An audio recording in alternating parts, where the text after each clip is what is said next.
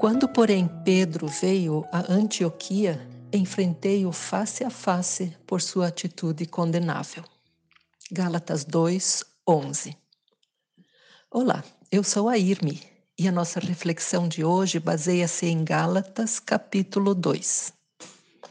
Esta carta é conhecida como a Carta da Liberdade, devido ao seu tema geral, que tem o seu ponto máximo mais adiante, no capítulo 5, verso 1, onde diz: Foi para a liberdade que Cristo nos libertou.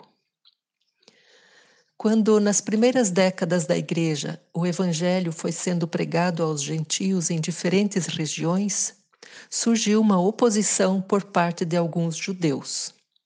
O sistema religioso e a cultura judaica estavam fortemente arraigados em alguns grupos.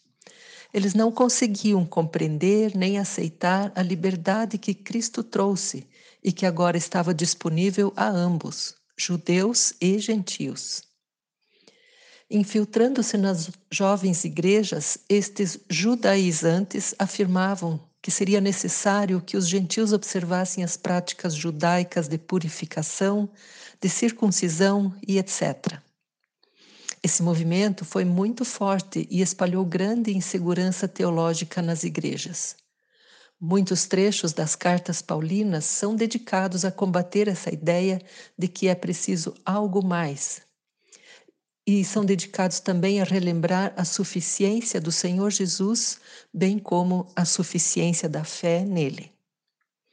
E Paulo nos conta uma história surpreendente. Veja, até mesmo o apóstolo Pedro mudou o seu comportamento, temendo os que eram da circuncisão, aqueles que queriam acrescentar práticas judaicas aos novos convertidos. Pedro, sim, este Pedro, a quem o Senhor já havia enviado aos gentios, vacilou. Mas não vamos julgá-lo e nem condená-lo por isso. Vamos ver o que aconteceu. Quando Paulo percebeu a atitude de Pedro, repreendeu seu irmão, apóstolo como ele. Mas o fez com muita sabedoria. Em vez de apontar o dedo e criticar a atitude de Pedro, Paulo o confronta através do Evangelho. Veja o que dizem os versículos 5 e 6. Nós, judeus de nascimento, sabemos que ninguém é justificado pela prática da lei, mas mediante a fé em Jesus Cristo. Assim, nós também cremos em Cristo Jesus para sermos justificados pela fé em Cristo e não pela prática da lei, porque pela prática da lei ninguém será justificado. Lembrando que a lei, no contexto judaico, são os Dez Mandamentos e outras ordenanças descritas nos primeiros livros do Antigo Testamento. Portanto, nossa salvação e justificação estão firmadas em Cristo.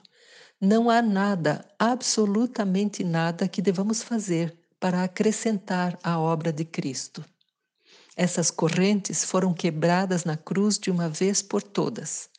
Estamos livres para viver o Evangelho amando a Deus e as pessoas. Voltemos à questão da exortação que o apóstolo Paulo fez ao seu irmão Pedro. Talvez possamos aprender também que exortar e confrontar uns aos outros é salutar. Todos nós estamos suscetíveis a pequenos e grandes erros, mas muita dor e sofrimento na igreja podem ser evitados. Sejamos firmes e constantes na busca por uma vida santa e irrepreensível.